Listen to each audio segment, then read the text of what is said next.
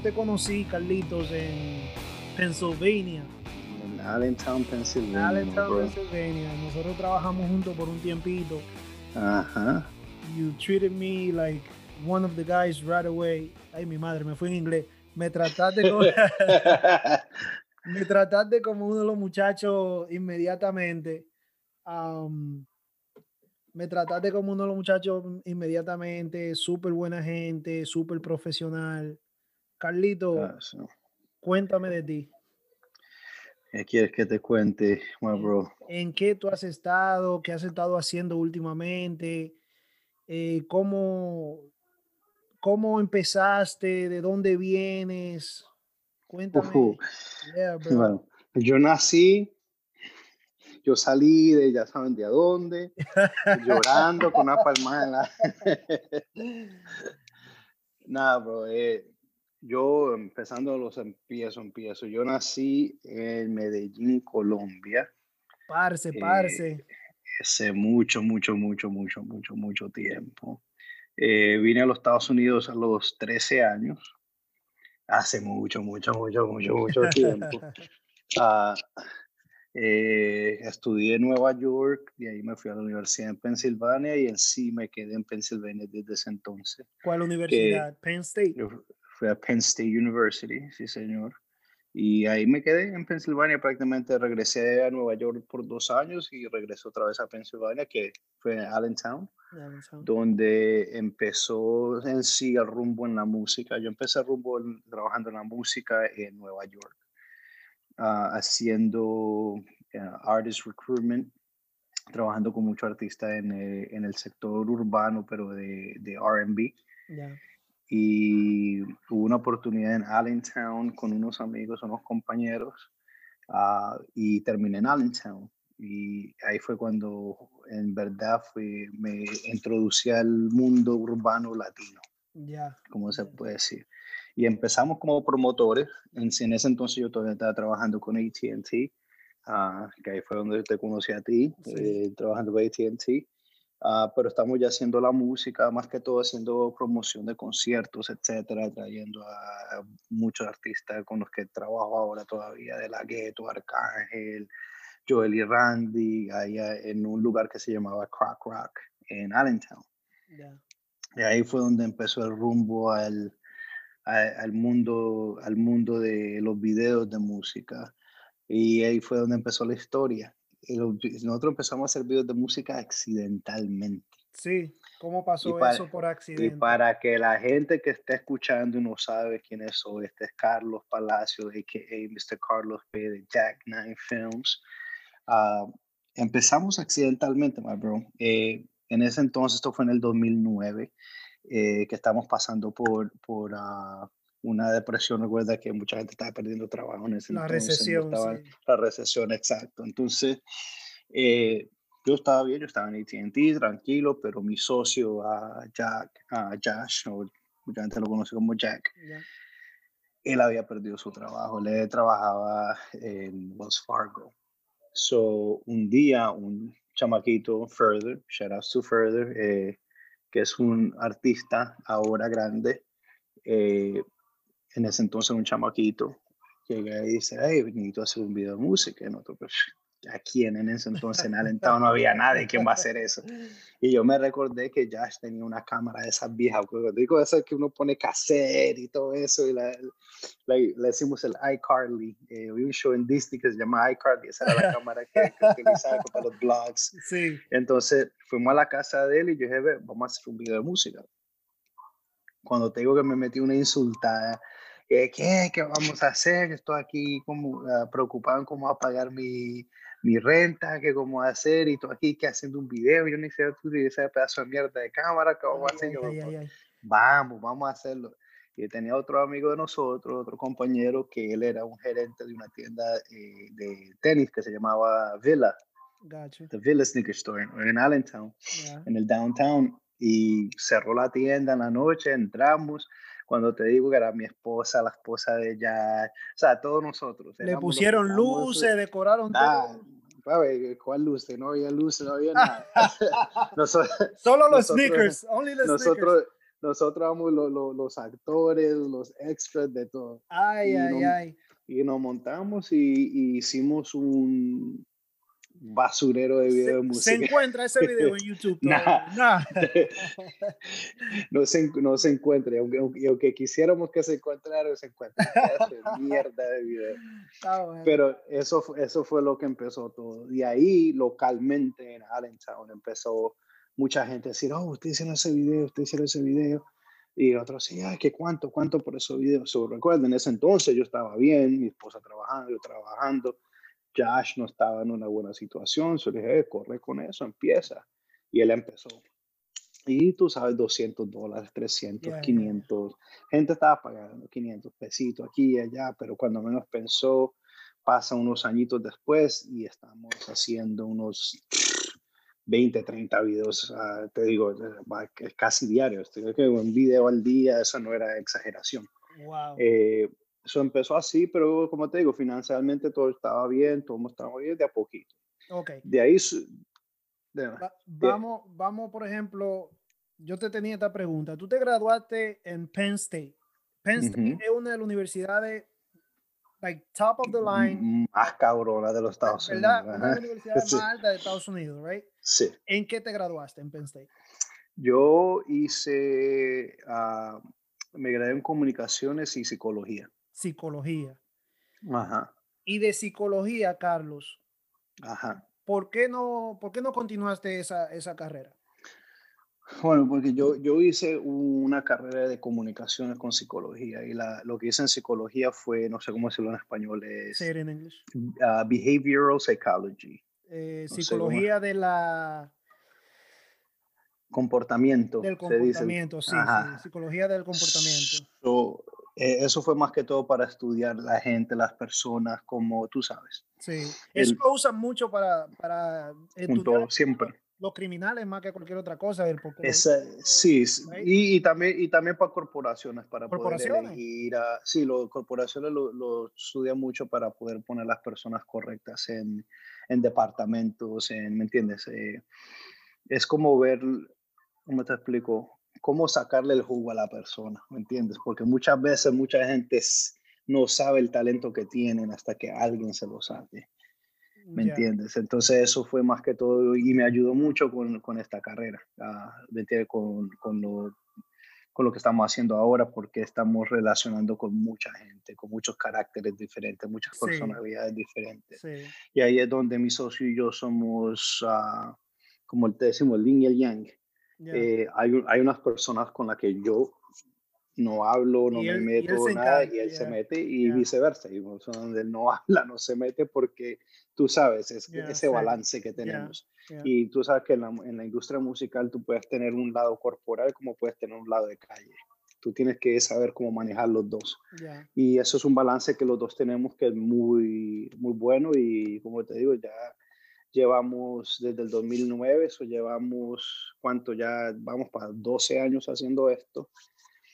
Y gracias a Dios ya lo estamos haciendo a los niveles más grandes de, de la industria, ¿me entiendes? Ya estamos uh, trabajando desde años con, nómbralo y con esa persona. Así vi, Carlos, que uno, uno de tus videos, uno de tus videos, eh, anoche mismo estaba haciendo un poquito de research y uno de los videos producidos por Jack Nine Films, ya tiene 35 millones de views, que es el video de Wow.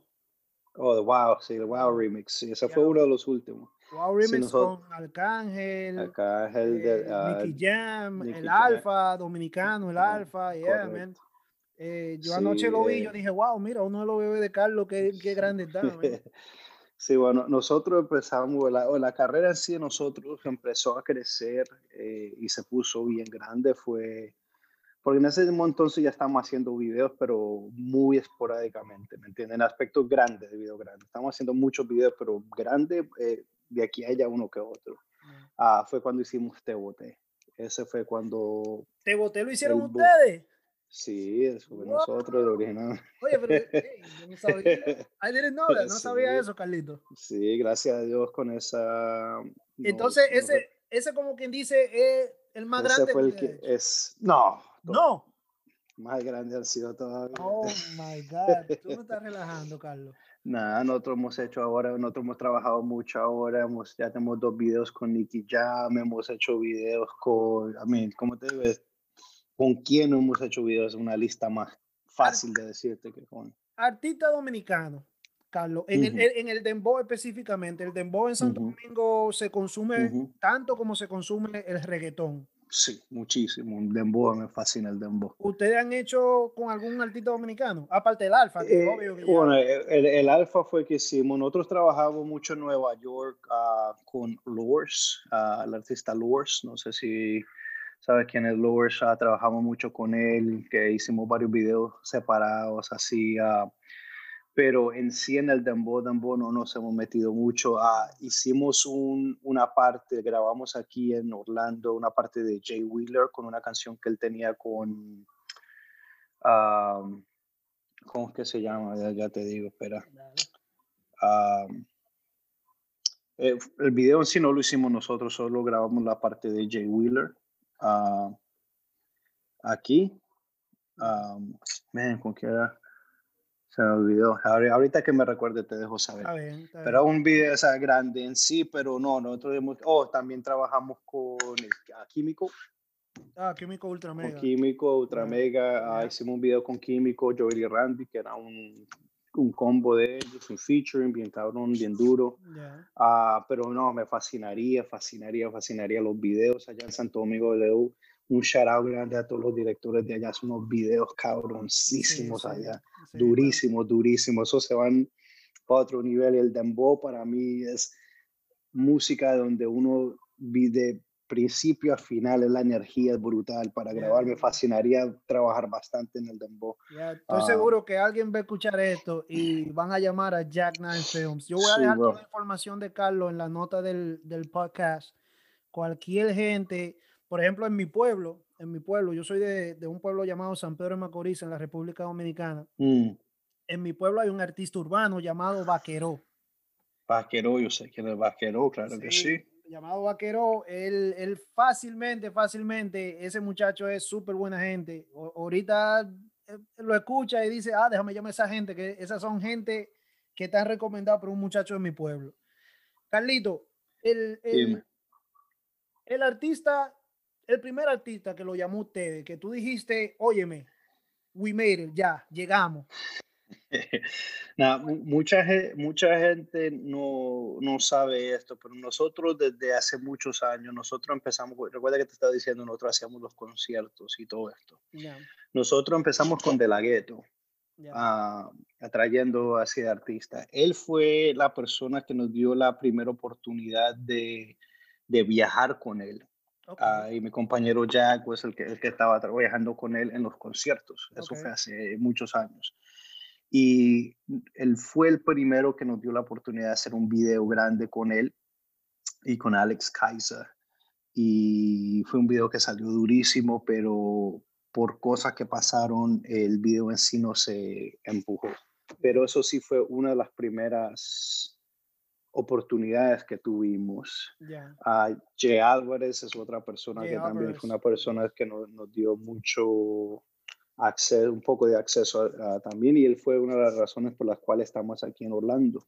Oh, eh, entonces, pero sí, hay, hay, mucha gente que te digo, especialmente ahora, ¿cómo te explico?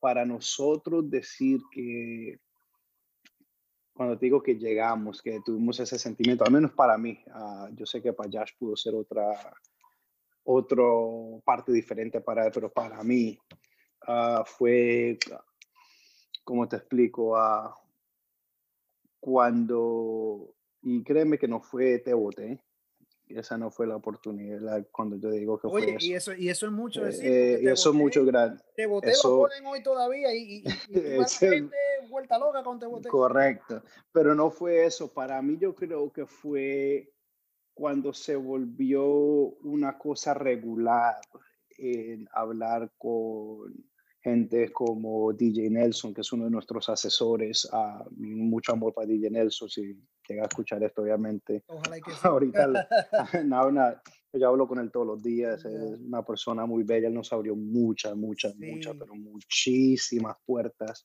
Uh, y ahí yo creo que eso fue cuando un día hablando con él, eso fue, y, créeme que eso fue hasta, hace poco, porque yo a veces estoy tan involucrado en lo que estamos haciendo que no pienso, es, eh, estamos en un cuarto sentados y cuando te digo, no voy a mencionar nombres, pero la, el grupo, éramos unos 20, 20 algo personas en ese coso. Y tú sabes, si es familia, es gente que, tú sabes, hermanos, y cuando tú te das cuenta la gente que estaba en ese cuarto, ahí fue cuando me pegó y yo, mierda, estamos aquí.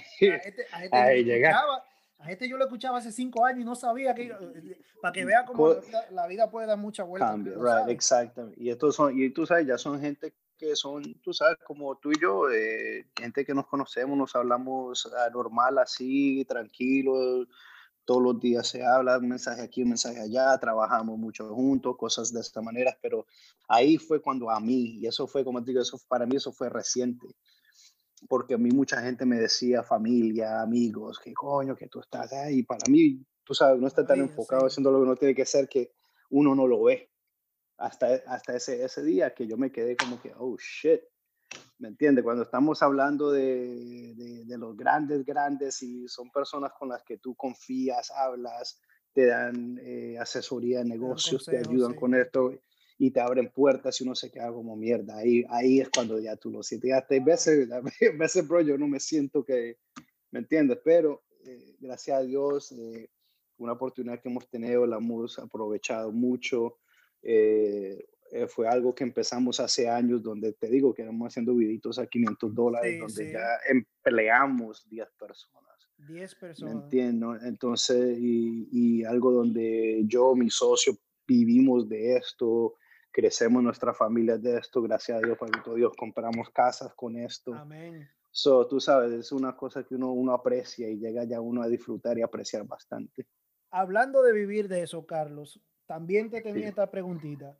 Tú trabajabas conmigo en una Fortune 500 Company, una compañía grande. Tú, eras, tú eras mi asistente, tú eras mi, mi assistant manager. Ajá, tú, el, el, gerente. El gerente. De la, de la, el asistente al gerente, el asistente al gerente, eso más o menos se le dice a eso, ¿verdad? Tú. Bueno, eran dos gerentes, gerente y el gerente, no sé si es así. Bueno, tú sí. Sí, asistente. Uno de los gerentes. Ah, uno de los gerentes, uno de los gerentes. Uno de los gerentes de la, de la, de la compañía. eh, no, eh, cuando nos avisaste de repente, no, ya yo me voy la próxima semana, nosotros toditos nos quedamos como, coño, Carlos se va, amén. ¿Cómo va a ser? Porque, óyeme, señores, sin mentirle, sin mentirle, Carlos era uno, uno de nosotros, uno de los muchachos. Carlos nos sacaba a, a beber me acuerdo yo que Jack, Jack, él estaba, no sé si era promoter en una discoteca que tú no llevaste una vez, right? Una discoteca que tú no llevaste una vez y él no dejó entrar gratis y toda la vaina. Salíamos toditos de la tienda ahí con, con el gerente de nosotros, ya ustedes saben. Carlos, Carlos siempre fue uno, uno de los muchachos más. Entonces, Carlos, mi pregunta es, uno, uno, gracias a Dios, uno en esa empresa, uno gana bien. Sí. Uno gana bien. ¿Qué te hizo, Carlos, de un momento a otro tú decís, you know what, tú sabes qué, yo necesito, yo necesito hacer lo mío. Ah, so, esta es una historia que les digo a todo el mundo que es algo que tomé la decisión y, mucha gente no sabe esto. So, tú te voy a decir desde ahora y la gente va a saber, especialmente tú que, sabe, que, que sabes. Eh, um, cuando yo decidí de irme, a mí me habían ofrecido otro, otra posición con la compañía. ¿Ok? Yo estaba haciendo las entrevistas, pasé todas las entrevistas. El día que me llamaron a decirme, te vamos a dar la posición, otro rango más, ese día no solo les dije, no voy a tomar los rangos, I quit, me voy. Ah, pero esto es lo que la gente no sabe. Ah, yo no tenía planes, yo no tenía nada, yo no tenía absolutamente nada, sino algo que yo tenía una visión Ah, eso es algo que yo siempre he tenido, tengo una visión, yo sabía dónde quería ir, lo que necesitaba hacer. Y cuando yo estaba haciendo las entrevistas para la posición nueva, que me iba a poner en una posición muchísimo mejor, ah, yo dije, yo nunca voy a lograr eso si sigo trabajando. Sí, me quedo así mismo. Y recuerda, estoy casado, dos hijos, no es algo que uno dice, ah, si uno es soltero, dice, whatever, me voy. Ah, tomé esa decisión, yo no hablé con mi esposa, yo no hablé con ella. Eso fue algo que yo hice así. Dice, me llamaron, yo me recuerdo la conversación, Carlos, eh, te estamos llamando para decirte que te vamos a ofrecer la posición esta, de todas estas personas que entrevistaron, bla, bla, bla, esto es, y este va a ser el salario, esto, todo. Le dije, no, gracias, y hoy pongo mis dos semanas. Cuando te digo, yo no tenía un culo de idea que iba a ser, no sabía que iba a ser. No, y esto es lo que pasó de ahí, que mucha gente no sabe después. Después de eso, lo que pasó fue que yo empecé a manejar un nightclub en Allentown. Y yo dije, bueno, con eso me defiendo, estoy bien. Bueno, el club cierra porque el dueño decidió cerrar todo. Me quedé yo sin nada, pelado en calle. Y saliendo de eso, tuve que pasar a la bancarrota. Oh, Recuerda, casado, dos hijos, cuando tenía una carrera hecha, ¿me entiendes? Tu casa, tu papá vive todo. contigo también. En ese entonces, exactamente. So, la responsabilidad era grande, bien grande. Sí, sí. So, so fue algo que yo dije, nada, pero sabes que yo hice esto por una razón, yo sé dónde vamos a ir. Y en ese entonces yo decido hacer eso y mi compañero, mi socio Jack, se muda para Florida por, como te dije, una de las conversaciones que tuvimos con Jay Álvarez en ese entonces. Él se decidió, me voy. No, él tenía un poquito de, apoyo acá porque él todavía tenía familia que vivía en Florida y todo eso. Pero igual es un movimiento grande saliendo de un lugar donde tú tienes lo que necesitas todo a un lugar donde nadie te conoce. Eh, fue algo grande. Yo duré literalmente 11 meses más en Pensilvania, vendí mi casa y me vine, literalmente con absolutamente nada. Me acuerdo, Yo me, me vine aquí me vine de una casa grande a mudarme un apartamentico chiquito. Y por dos años, mi hermano, por dos años, todo lo que la gente no sabe, que tú sabes, la gente solamente ve lo, lo nuevo, lo, lo, lo, que es, has hecho, lo, que, lo grande, los artistas, con quien tú estás enviando, con todos los videos que hemos hecho, etcétera, el dinero que se está haciendo, pero ellos no ven lo que se tomó hacer eso. Recuerde, ya estamos hablando de irme de una corporación grande, un Fortune 500 company, para decirles que no, perder todo ese, ese, ese, apoyo, ese dinero, la seguridad, todo eso, para mudarme a Florida sin saber qué carajo vamos a hacer, a un apartamentico chiquito y una casota grande, sin tener pelado, con un carro, porque no podía coger dos carros, con un carro, y estaba en Tampa y manejando de Tampa a Orlando, que mi gente, si no saben, más o menos una hora y media, hora y cincuenta, casi dos horas manejando, dependiendo de cómo maneja, eh, eh, diario, pa, pa, tratando de hacer videitos aquí, allá, haciendo networking, hablando con gente, metiéndote, tú sabes que eso. Y mucha gente no entiende eso. Mientras estamos haciendo eso, estamos tratando de crecer una compañía y estamos hablando Josh y yo en ese entonces, para poder crecer la compañía, necesitamos invertir en, en tú sabes, en equipo, necesitamos invertir en mucho. So, lo que yo estaba sacando de esos videos era así mucho, 200 dólares. Y ahora quitarle la gasolina, quitarle comida, quitarle cosas, yo estaba ganando nada para hacer eso. Y eso lo hice por dos años.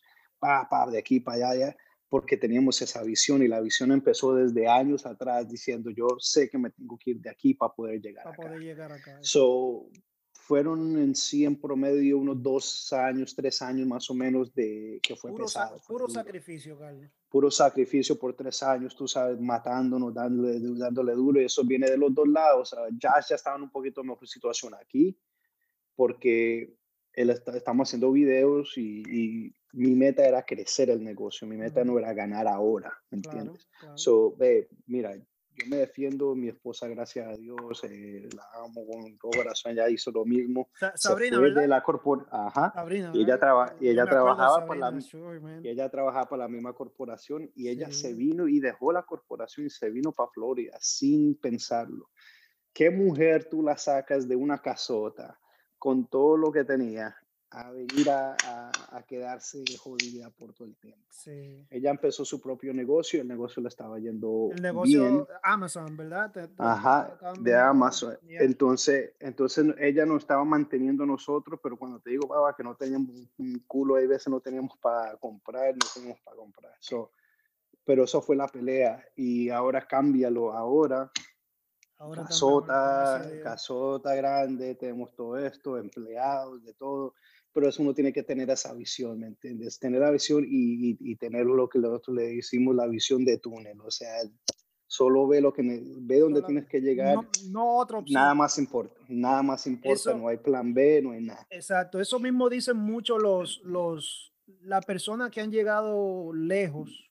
Eh, si no me recuerdo, si no más recuerdo, creo que fue una entrevista de Justin Timberlake, que le preguntaron en su tiempo de NSYNC, ¿y si la música no, no se te hubiese dado? Y Justin Timberlake dijo, es que yo nunca pensé, yo nunca pensé que no yo no tenía, no, óyeme, yo no tenía otra cosa. Yo no tenía otra mm. cosa. Yo nada más pensaba en llegar aquí. Y muchas veces los sacrificios y, y, el esfuerzo que hay que poner, muchas veces la persona tienen sus dudas. Es, eh, es, esto es lo que pasa con mucha gente, mi hermano, y, y, él lo dijo correctamente. Yo nunca tuve, yo no pensé en un plan B, opción B, porque ahí es cuando uno pierde los sueños, ¿me entiendes? tú tienes que, para mí no había otra opción sino hacer, hacer llegar esto donde estamos y todavía falta mucho para lo que, tenemos que, lo que queremos hacer.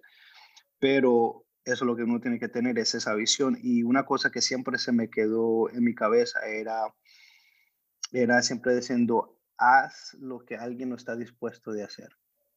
Y en, antes, y te voy a decir una, una, una de las razones que me vino esto a, traerme aquí no voy a mencionar la persona, pero es una persona grande en la corporación donde tú y yo trabajamos, uh, de posición súper alta. Uh, yo la saqué a ella a comer, a almorzar una vez, a pasarle unas preguntas. Y es en el entonces que yo estaba tratando de tomar esa decisión de irme o no. Y ella me dijo esto. ¿Qué es lo que tú estás dispuesto a, como se dice en español, de... Sí, uh, de, ver, um, a ver si lo pongo una, una manera bien que se diga, que se entienda, es qué es lo que tú estás dispuesto a sacrificar y qué has sacrificado ahora. Para lograr tus sueños. Para lograr tus sueños. Ah, pero ya me lo puso en una, en una manera, no está, qué es lo que tú has sacrificado para llegar donde estás ahora con la compañía. Cuando yo me puse a pensar en eso, que yo había sacrificado, yo había sacrificado los primeros cuatro años de la vida de mis hijos. Yo nunca lo no pasé con ellos. Los que los criaron fue mis padres prácticamente sus primeros cuatro añitos. Y eso a mí fue lo que me pegó. Y siempre se me quedó eso en la cabeza. Y entonces una de las cosas que yo dije que no estoy dispuesto a sacrificar en el futuro es mi familia. ¿Ok? So, cuando vine acá y estaba haciendo eso, fue lo mismo, que estoy dispuesto a sacrificar y el sacrificio era el dinero. Porque mucha gente se enfoca en, ah, no, estoy haciendo dinero, ¿qué hacen? Voy a buscar un trabajo o voy a hacer esto. Y el sueño se coge... Lo pone backseat. Sí, lo pone en el backseat, lo pone, lo, lo pone hacia atrás, lo pone hacia atrás, lo pone hacia atrás. Y yo dije, nah, el dinero, esto, si yo hago lo que tengo que hacer, el dinero viene. Eso es lo único que yo pensaba en mi mente. Yo nunca pensé de que estaba haciendo 200 dólares o yo nunca pensé de que prácticamente yo estaba trabajando por dos años en un negativo. Yo nunca pensé en eso. Yo solo pensé en lo que tengo que hacer para llegar aquí. Y eso fue lo único que yo veía. A mí, yo no veía el dinero para nada. A mí no me importaba si había o no había dinero. Lo que me importaba era hacer lo que tenía que hacer para poder llegar a esa meta. Y cuando llegamos, como lo inversioné, ahí está, la visión estaba ahí, llegó y el dinero llegó exactamente cuando la visión pegó. Wow, todo, todo lo que es un sacrificio al final, al final se paga si uno de verdad lo quiere y uno de verdad trabaja, porque no, no es solamente de que esperar, es trabajar. Que esa, esa. Tú, tú, posteas, tú posteas mucho en tus redes sociales y, y hay veces, yo me acuesto tardísimo y hay veces que yo te veo en las redes sociales y son las 3, 4 de la mañana y tú tienes una grabación igualito. Ajá. Eh, eh, y no es algo no sé. mismo, es algo que empezó desde por la mañana, lo más probable, planeando. Ajá. Eso, es lo que la gente no ve, tal vez. Una producción de un video de música es así.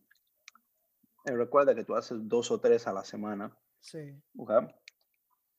Se demora en promedio tres, cuatro días planeando un día de trabajo y el día de trabajo después de cuatro días de planeación. Y cuatro días de planeación es buscar locaciones, buscar modelos, buscar equipo de trabajo, construcción, lo que haya que hacer para el video. Me imagino Eso que permisos, bueno, por lo menos aquí en Estados Unidos, permisos. Todos los permisos, lo que tú necesites, eh, todo, o sea, planear la idea que se va a hacer, dónde se va a hacer, etcétera, todo esto.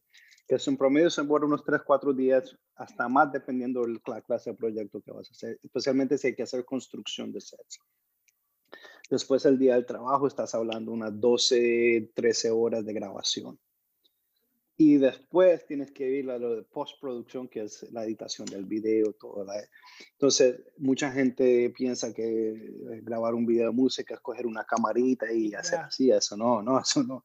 Eso estamos hablando planear luces, planear es algo grande, impresionante lo que hay que hacer para hacer una producción música buena, para una producción de video buena.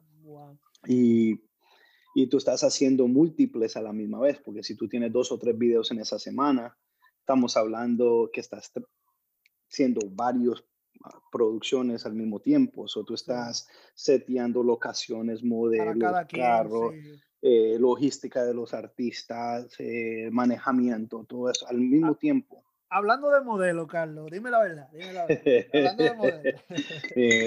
Los modelos yo me imagino que, que, te dicen, oye, dime qué es lo que hay para que me pongan más videos. Te voy, a llamar esta noche para que me pongan este video. yo soy, yo soy, ellas me dicen que yo soy el sugar daddy. el sugar daddy, no, yo imagino, claro. Eres el que los contratos. Eh, nada, eh, muchas de estas muchachas, eh, aquí por ejemplo en, en, el centro de Florida, nosotros tenemos en nuestro sistema 300 modelas, modelos, perdón. Wow con las que hablamos. So, es muy difícil a veces meter casi todas las modelos en videos, pero todo es basado en lo que el video necesita. Tú sabes, videos que necesitan. Por ejemplo, ayer, un ejemplo, ayer hicimos un video y necesitamos dos morenas bellas, grandes, tú sabes, cuerpo bonito, que sepan bailar. Y eso, lo que tú haces, cuando tengo unas 100 modelos, que es lo opuesto. Yo no puedo poner ninguna de esas modelos ahí porque no es lo que estoy buscando, pero uh, hemos creado buenas relaciones con varios modelos. Uh, que gracias a Dios les ha ido muy bien a ellas también. Y es algo que, que si estas muchachas saben cómo trabajar el sistema, pueden crecer bastante. salen muchas oportunidades de, de, sponsors de que tú sabes que, que les pagan para promocionar la, las, marca, los productos, la marca, tú sabes todo eso. hay muchas que, que, que, les va bien a, a, a través de esto. So, la que sabe cómo trabajar el sistema le puede ir muy bien. Y si las que no, tú sabes, se le paga por el video y ya, y, y tienen su trabajito al lado y eso es todo.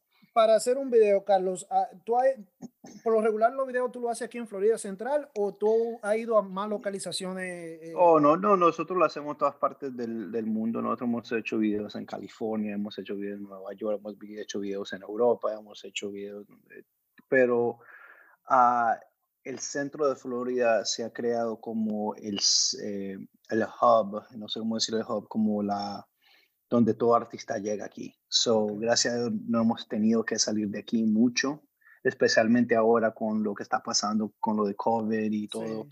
Ah, los artistas llegan acá. Y aquí en el centro de Florida Ah, yo te diría que un 60-70% de, del sector urbano, artistas viven acá, en Orlando, en, tú sabes, entre Orlando, es el centro de Florida. Mucha gente piensa que es Miami, no, es Miami. Miami sí, viven muchos, pero eh, el centro de Florida es muy grande. So, yo, estaba que todo trabajo, yo estaba en un trabajo en, en, en la compañía que me llevaba a diferentes casas, de casa en casa. Y una vez me tocó ir a, ir a Leignona y era un barrio muy exclusivo de Leignona. Y ahí me dijeron, no voy a decir el nombre para que no, para que no vayan ahí a averiguar Leignona. Ahí me dijeron, ahí vive fulano, eh, del dúo de la historia. Ahí vive fulano. Ah. Y yo, que ahí vive fulano, o sea, una casa inmensa, una vaina fuera de serie, que ahí vive fulano, tú me estás relajando. Así. Y yo entré para acá y yo puedo ir tocar la puerta. Ya tú sabes me, me, han dicho mucho eso, que viven aquí muchos artistas urbanos. Muchísimo. Eh, de reggaetón, entre aquí Tampa, mucho, algunos Miami, lo que, lo que pueden. Pero, eh, Carlos, entre todos esos artistas urbanos, el, el, que tú dijiste, óyeme, qué chévere yo trabajar con ese pana, yo quería trabajar con él. Que, que, tú, que tú, puedas decir, que tú puedas decir, wow, este, este ha sido el, el mejor ah. que yo he trabajado, el, el, el, no sé, sin meterte en problemas, obvio. Sin, sin... No, no, no.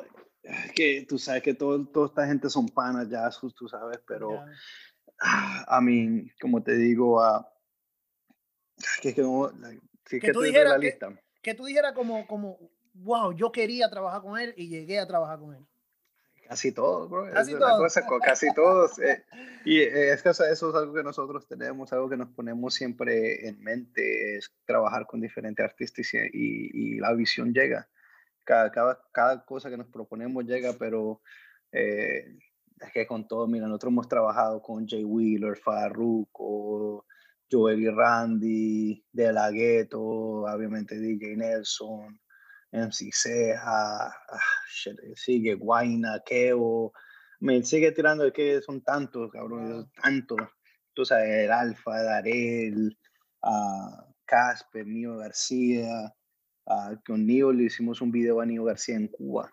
En Cuba. Fuimos para, en Cuba. Eh, Hoy se bebe, que lo grabamos en Cuba. Uh, es un proyecto que fue chéverísimo, pero eh, no sé, es, tanto. Nosotros hemos trabajado con, con tú sabes, a, a, Nicky Jam, fue alguien que fue súper chévere trabajar con él también. Uh, ya son tantos, my bro, eh, desde que uno empieza, uno aprecia a toda esta gente una gente, pero mucha, una de las cosas que, que, yo aprecié mucho, recuerda que yo dije, empezamos nosotros como promotores de club, de, de conciertos, y nosotros los primeros artistas que primeramente fueron para Allentown por primera vez, fuimos nosotros los que los trajimos, y esos artistas fueron De La Ghetto, Arcángel, Joel y Randy, a quien fue Alex, Alex y Fido, muchos más, pero con ellos hemos trabajado una pila con ellos ahora. So, eso fue algo que para mí fue chévere, como tú sabes, como cuando se hizo el círculo completo, fue artistas que trajimos cuando estaban empezando, hace, tú sabes, en, en, el 2009, 2000, tú sabes, que estaban empezando sus carreras, así y ahora que están en, lo, en la suma de su carrera y estamos trabajando con ellos. Eso fue algo que para mí fue especial. a trabajar con el Joel y Randy, que siempre cada vez que hacemos algo es ahí vi, brutal. recientemente están trabajando con ellos. Sí, nosotros hemos hecho una pila de videos con ellos. Uh, eh, montón hace dos, tres, como un mes hicimos un video con ellos, el último que hicimos. Ahorita viene otro más, dos más que vienen con ellos. Ah, pero tú sabes, Arcángel también, una persona muy especial, una persona bella, una persona brutal, uh, que nos fascina trabajar con él siempre también. Uh, pero hay muchos. You Jay Wheeler también es un muchacho, un chamaquito que desde el principio, de que antes de que él fuera Jay Wheeler, ¿me entiendes? Eh, eh, una persona especial trabaja con él y tú sabes. Eh, hay un género, Carlos, aparte del reggaetón, que te gustaría trabajarlo. O sea, ¿ustedes hacen un video para cualquier tipo de género o más? Sí, no. no, nosotros trabajamos con mucha gente. Nosotros hemos hecho también proyectos en, uh, en uh, americanos también. Uh, trabajamos con un artista de Justin Rari. Um, RB, hip hop. Eh, hip hop, eh, es uh, hip hop, um, un video grande en Miami. Eh, hemos trabajado con country artists, hemos trabajado con mucha gente, pero uh, yo diría que el 95% de nuestro negocio es latino urbano.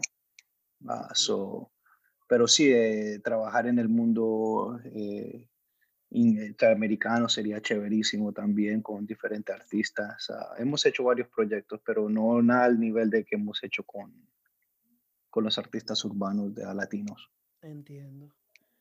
Wow, Carlito, de verdad que, que mira, que yo estoy sorprendido con, con, todo eso que tú me has dicho, porque yo he visto, te sigo en las redes sociales de hace tiempo y, y, y veo que, que, sí, que ha trabajado con todo eso artista, pero no al nivel que me dice tú, o sea, ustedes han hecho cosas que tú ni la mitad has subido a, tus redes. Oh, no, eh, eh, es una cosa que yo personalmente en mis redes sociales personales yo no subo mucha mucha uh, cosa, yo no soy muy activo, eso es algo que Josh siempre me, me, mi socio me, me puya mucho con eso, que yo no soy muy activo en las redes sociales. Uh, él sí, ah, y él tiene la cuenta de la compañía, si le quiere buscar es Jack, Jack Nine Films, eh, J-C-K-N-I-N-E Films.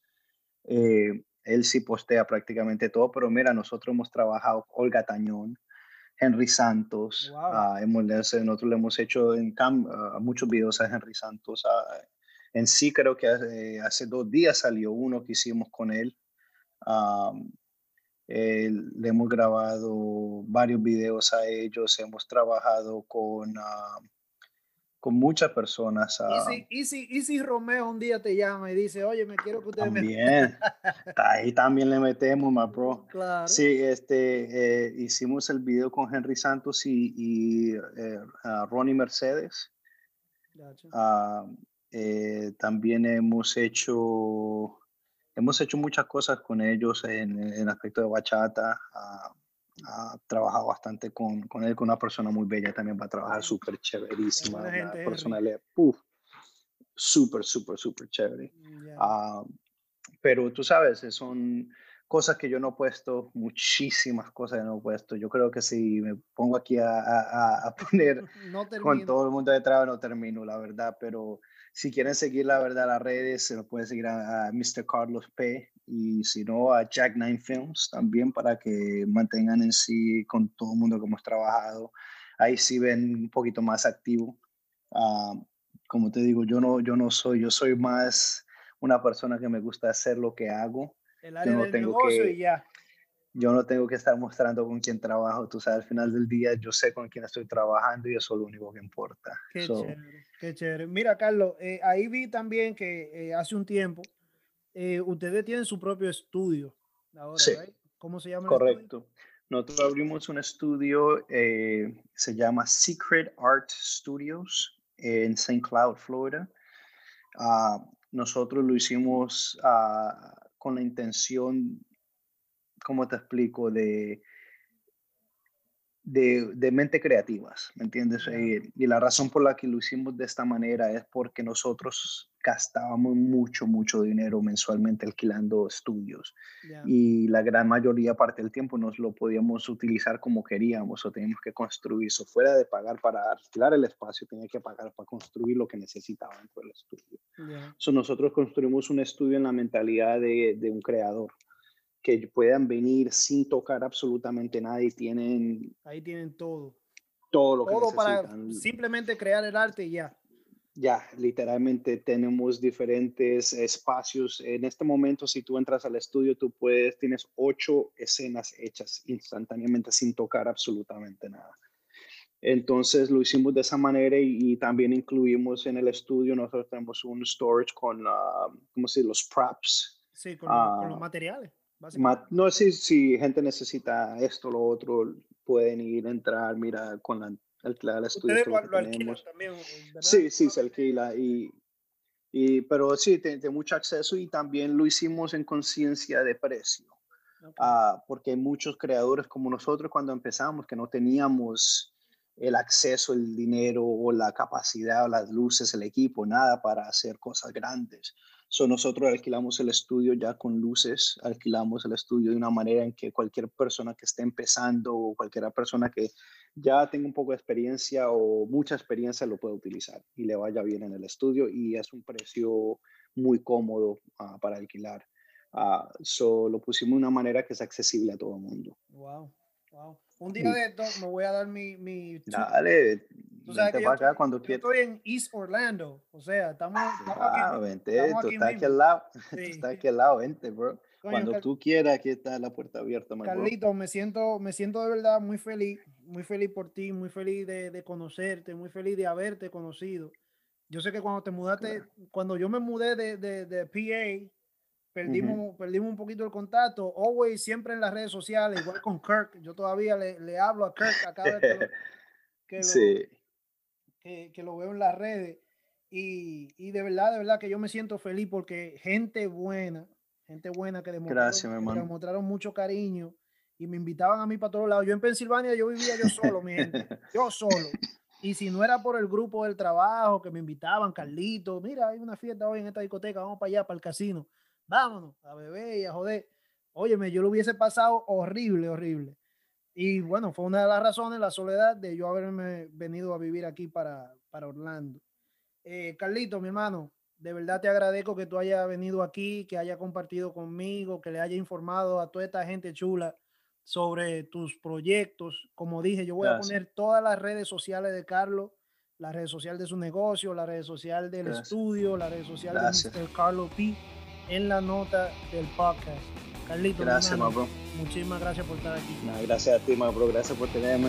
Gracias. No te sabes, mi gente, se me cuidan.